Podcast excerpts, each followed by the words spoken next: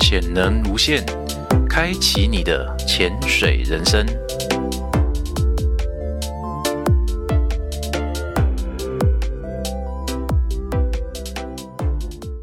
大家好，欢迎收听《潜能无限》。《潜能无限》希望透过采访，围绕在你我身边的潜水员们，让大家的日常生活跟潜水百态与各位听众分享。今天的来宾呢，小朱，他目前担任医院的麻醉科医生。他除了担任担任麻醉科的主治医师以外呢，也在学校担任教学工作。所以呢，今天让我们来聊聊小朱麻医他的潜水人生。让我们来欢迎小朱。 Hello，哎，小朱你好。你好。哎，那个一开始呢，我想大家都会很好奇哈、就是你是从事医疗工作嘛，但是为什么你会选择麻醉科这个工作呢？哦，其实因为你在实习医师的时候，大概是大七，你就会去不同的科别。那你去完一轮不同的科别，你大概就会对接下来的职业生涯开始有想象。我其实一开始不是麻醉科，我是外科，呃，是什么的外科？一般外科、神经外科还是？外科也一样，就是也是要一轮之后才会开始选科。哦，所以那当初如果是外科的话，怎么会就是要转换成麻醉科呢？那就是因为可能身体上有一些问题，不知道为什么偶尔三不五时开刀途中就会晕倒，嗯所以就去做了一下检查，可能就是久站造成的身体的影响之类啊啊啊啊之类的，也不是没吃早餐，也不是没睡饱，也不是血压，反正有什么异检查常都是没有什么问题，但是就是会有这样站久了晕眩的问题。对，哦，而且也不见得很久，有的时候一刚开始就不行了。是哦，所以所以因为这个样子就没有办法再继续担任外科。对，因为如果你发现你值班的时候，学长不会叫你来开刀，他会叫下一个人来开刀，你就知道你大概没有什么机会了。哦，是这样子哦，哦，但是怎么没有想说转换成内科相关的一些通常会走外科系的人哈，就是不是很能够待在内科系，所以嗯在外科的领域里面转换，最近的地方就是帘幕另一端的麻醉科。哦，原来是这样子。那所以像像你就是从事麻醉科这样子的工作，所以这两年的疫情啊，对你来说会有实际上什么样子的影响吗？我们就会比较常出动，穿着全套的防护装，那个叫兔宝宝装吗？，对，但是其实真正从二零二零年开始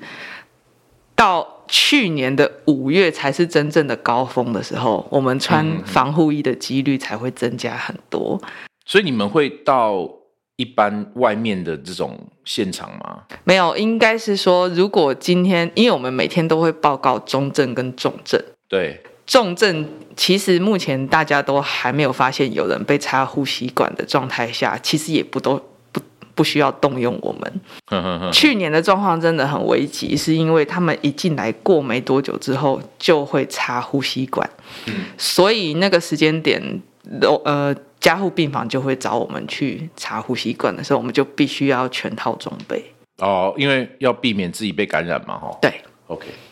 所以你们就是如果穿着防护衣去去开刀房的话，你们会穿一整天吗？如果那台刀持续的时间很长，嗯我们就。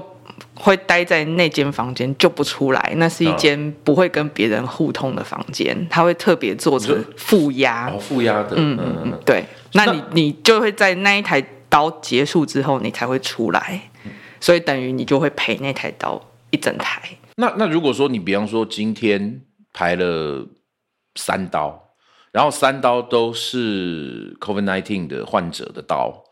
那你的兔宝宝装可以沿用吗？还是换一刀就要穿再穿脱一次，换一刀再穿脱一次？你必须要每一台刀都是一个全新的防护哦，避衣，免交叉感染那些的。对。哦，了解。但事实上呢，我们麻醉科医师不会一直待在一个房间这么久的原因，是因为我们同时雇四个房间啊，同到时雇五啊？个，对。那你你那你怎么怎么换装？我们通常会把最关键的事情完成，比如说先让病人睡着，插呼吸管，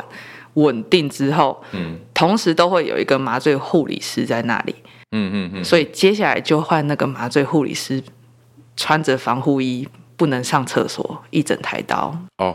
那那你们呢？要再换我们衣就服，然后再到第二台刀我们，我们就出来，然对后清洁干净之后，嗯就去顾其他的房间。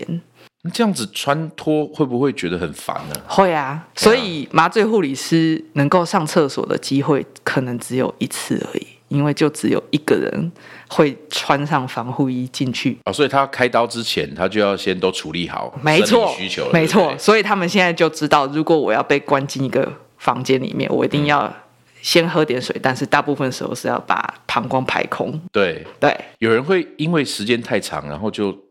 装尿袋什么之类吗？不或会或穿那个就防直呃保接式抠外面的人进去接他脚板就好了。哦，对，OK OK，哇，那这样真的对护理人员的那种压力啊，还有这种生理上都有很大的考验呢。而且今天我们是开刀房里面的护理人员，所以他可以有其他人替换。对但是如果是专责病房，有些人甚至会一整天都没有上厕所。啊，那这个样子，这怎么受得了？对，没有错。所以那事实接上下，专责病房的护理师会更辛苦。那接下来他们就会有比较高的比例罹患什么膀胱发炎啊，或者是尿道上的一些感染的问题嘛。没有错，没有错，所以这这算职业伤害的一种咯。可以算哦。哇塞，OK，哎，诶对你刚才有讲到，就是呃，就是你你一开始手术的时候会先让病人睡着嘛，对不对？。对，那不仅让我想到，就是呃，我对于其实我对麻醉师的印象来自于，就是之前有一个日剧叫做《一龙》，然后《一龙》里面有一个叫荒川的麻醉师嘛，然后他就会数什么一二三四五六七，然后好搞定，病人睡着了。所以你们也会类似这样子吗？哎，通常是不会数数，不过病人想数还是可以数，他数还你数？他自己数啊。哦他自己数然后他等到他数到消失的那个声音的时候，你就知道就他差不睡多着了对，哦，那你有遇过比较难麻醉的病人，或者是比较奇怪的 case 吗？哦，其实如果说比较难麻醉的人，他们都会在事前先跟我们说，那个医师啊，嗯我酒喝很重哦，哈哈哈意思就是他很怕你麻麻不倒他。是是你们会先问他，还是他自己？因为我我们其实大部分都会先问，比如说喝酒啊、抽烟啊、过去啊麻醉经验啊之类之类。嗯对但是他们比啊，我我们讲，因为你刚刚讲说过去的麻醉经验嘛，对，会不会有些病人他就是欲言又止？你知道，就是这家伙以前可能不是个好家伙，你知道，他可能吃了很多一些怪怪的东西，你懂吗？哦，所以他欲言又止，那你们可以观察得出来吗？观察不出来。但是如果今天他没有睡着，我们就继续加药物， 啊，你可能心里面就想说，哦，这家伙没有老实讲话，是不是？但倒也不一定。倒也不一 定。那有些人就是不烟不酒，然后也没有一些奇怪的嗜好，你知道，结果还是很难麻醉的吗？可能他平常安眠药吃很重，哦，安眠药会影响。嗯，就是他把那个门槛拉高了，嗯哼所以他可能需要比较多的药。哦，OK，那另外一个，我想很多就是听众会有会有很好奇的哈。你们也是一看人就可以知道他的体重吗？应该是不会到精准到小数点之类，啊也也许个位数也不见得很精准。不过其实大致上我们可以看身形猜个大概，所以就跟不会说有一种特别的职业习惯，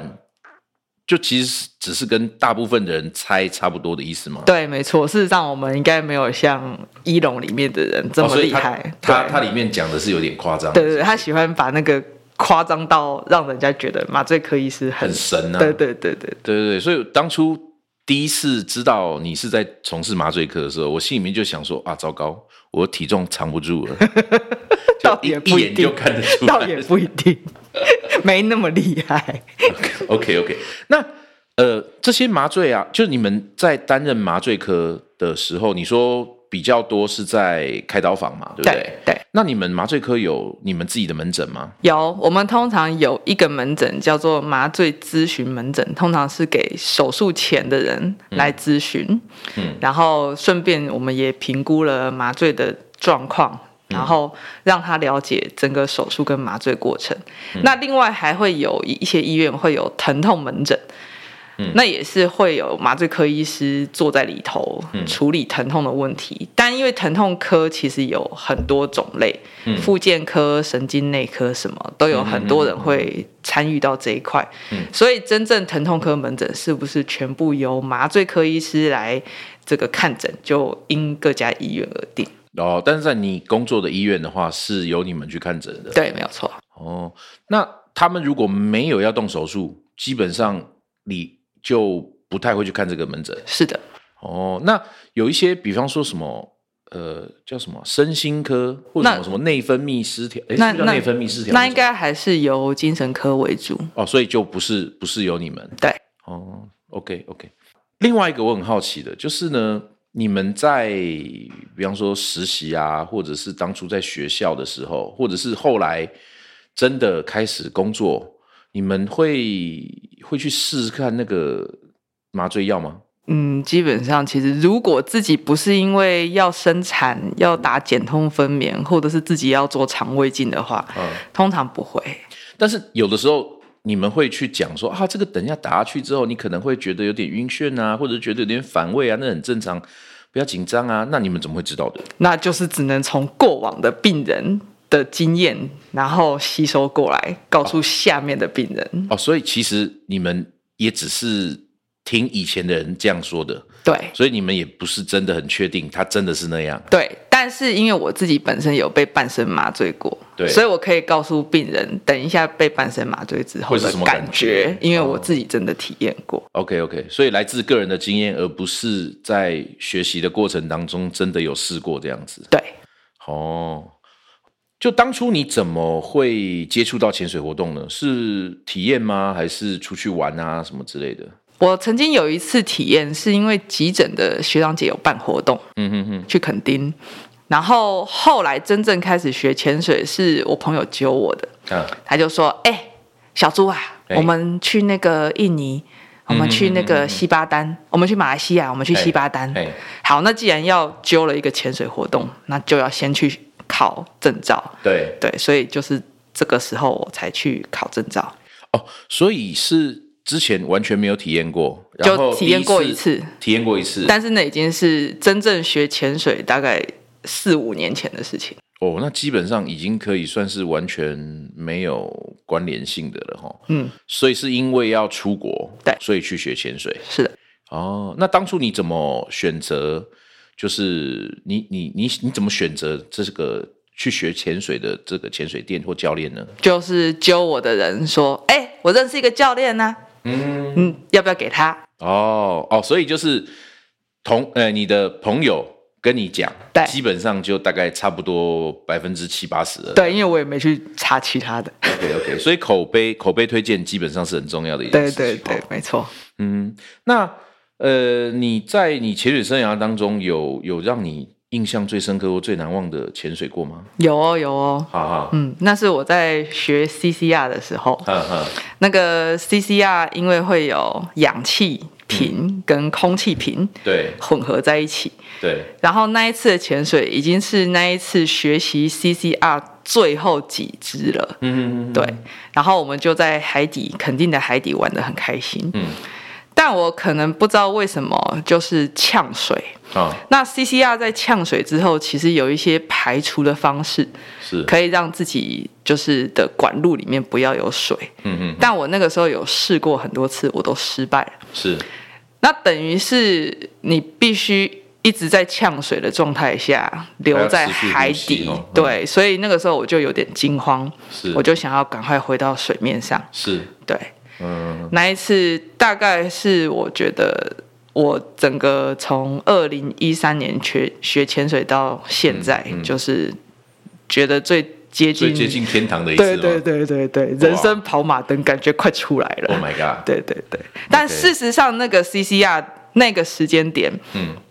是没有问题的，是就是机械本身给氧的方式也是正常运作。就运作都正常，对，嗯但是就是因为我呛水之后没有办法马上排除，嗯而且我又没有办法再吸到下一口，我觉得嗯嗯嗯很安全的一口气。 ，OK OK，哇，那听起来真的是很危急的状况。没有错，而且那个时候要很感谢我的前 伴，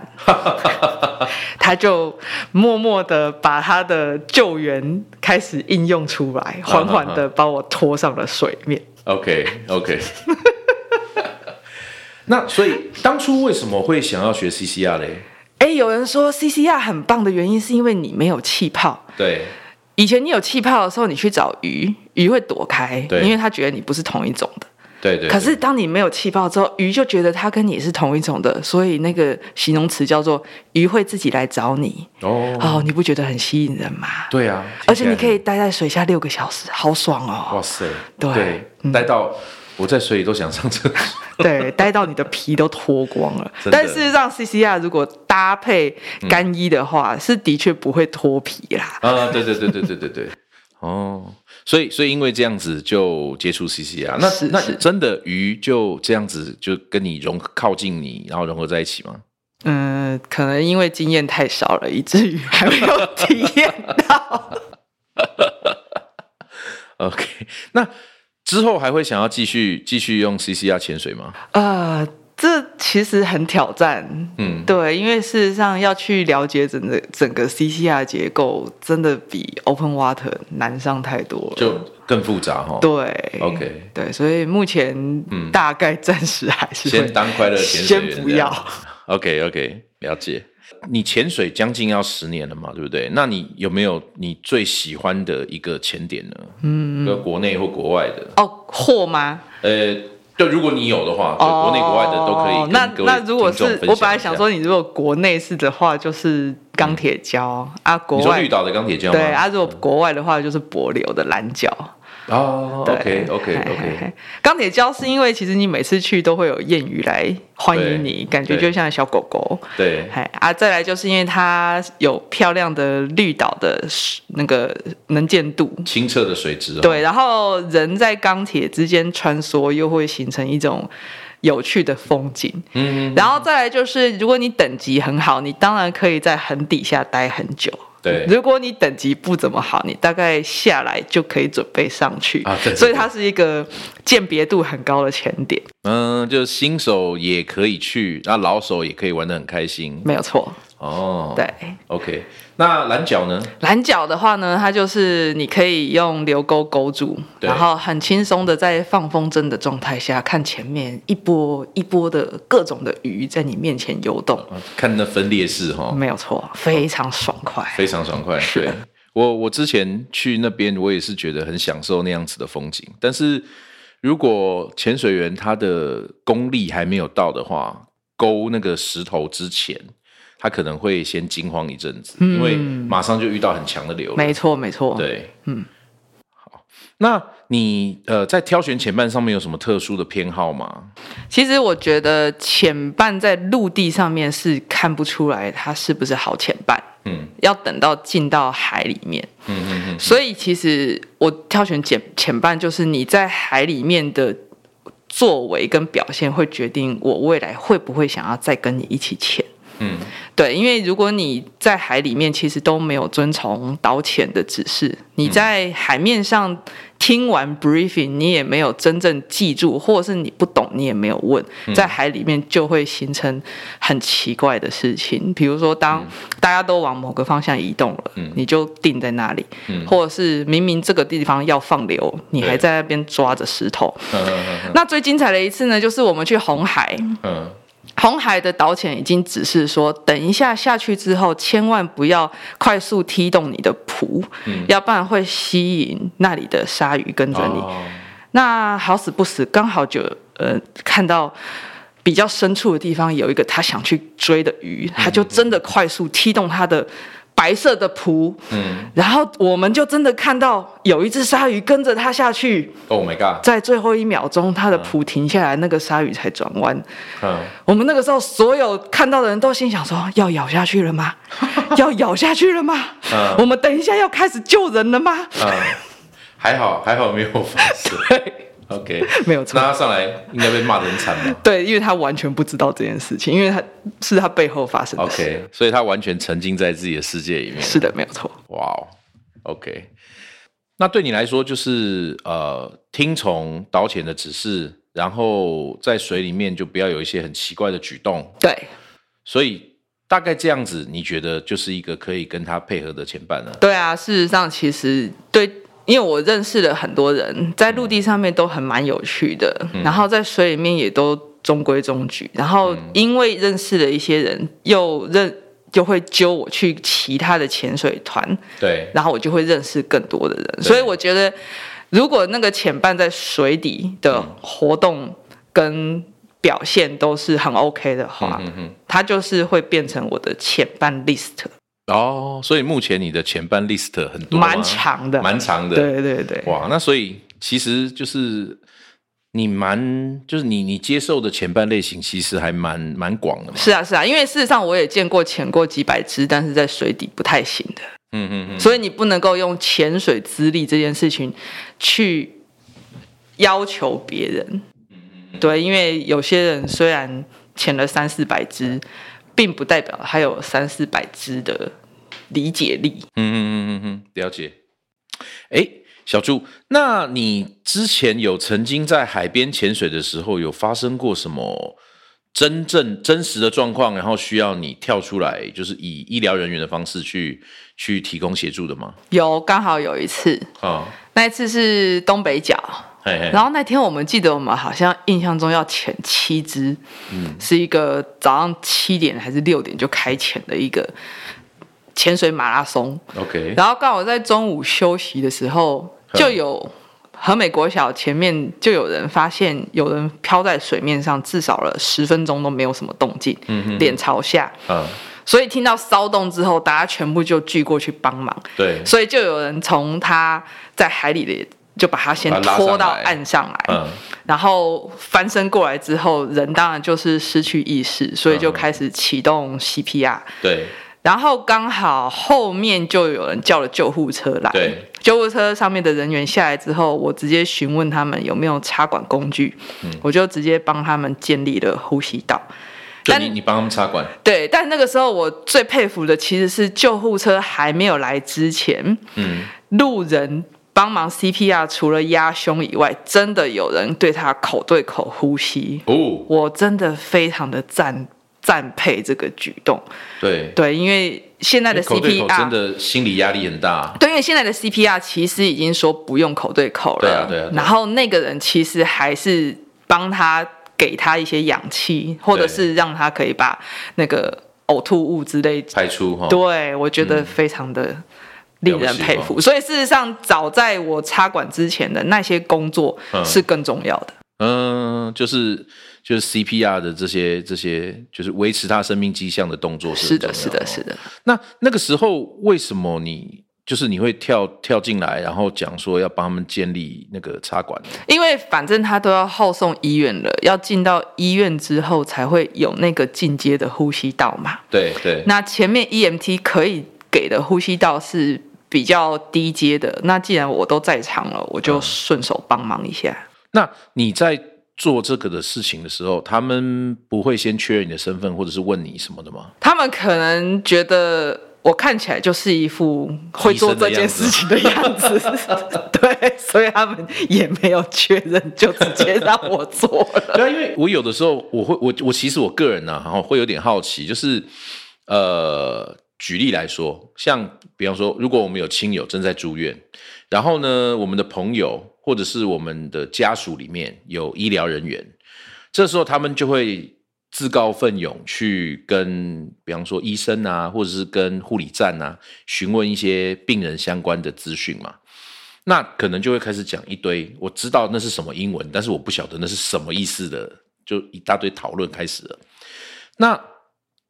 难道不会有那种，就是他明明不是护理人员，但是却混进去讨参与讨论这样子的状况吗？你知道这个行业最严苛的事情就是，如果你不是在这个行业待过的，嗯，只要两句话就出包了。哦，真的就别看了，对，因为其实我们的行话，嗯我们习惯使用的语语句，对我们大概只要讲个两三句，我们就知道你是不是自己人。哦，就算不同的医院、不同的体系，也都差不多对，因为我吗们的医学教育可能不管从北到南，差异不大，嗯以至于我们虽然在训练的医院里面，大家用的词可能会不一样，可是，对在沟通的逻辑上是嗯很容易可以知道你是不是有在行内。哦，所以如果说我听起来你怪怪的，我可能就就打住了。对哦，如果你可以继续聊下去的话，我们就来继续聊。对，哦，哎、这也是一招哈、嗯对不然的话，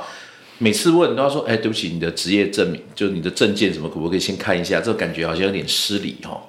但是事实上，其实你问一问他的资历，说哦，所以你当过什么地方的护理长，或者是、哦，所以你之前是什么科的医师，嗯，或者是哦，你之前是门诊的护理师之类，大概可以从他们的言谈知道那个等级差别，你就知道你要怎么跟他们沟通。哦，所以从对话的过程当中，你会知道他是，比方说医生类的，或者他是护理人员，哦，会他们讲出来的话会不太一样。其实从逻辑上面可以大概知道他们的判断，哦，嗯哎、这个真的是有意思。所以你很难模仿医护人员去骗东骗西，就是这样。了解了解。好，那我们再回来讲哦，就是呃，你潜过很多地方，对不对？那如果说要你挑选一个你想要再去的潜点，哦，不管是哪个国家啦，你想要再去潜点，你首先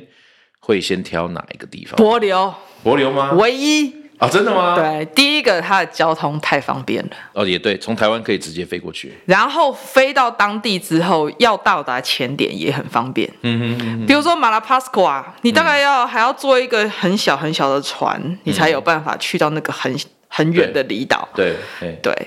那如果你说你去墨西哥，你还要拉到外海去，嗯哼，然后你可能会晕个七天七夜。你说那个 Coco Island 是不是？嗯，对，嗯嗯，嗯嗯反正就是如果你刚好对那艘船对，不是很适应，嗯，你可能只有潜水的时候是清醒的，其他时候都瘫软躺在地上。对，而且连饭都没有办法吃一，吃就吐。对，嗯，然后重点是水温又超级冷，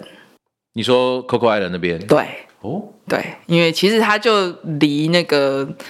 呃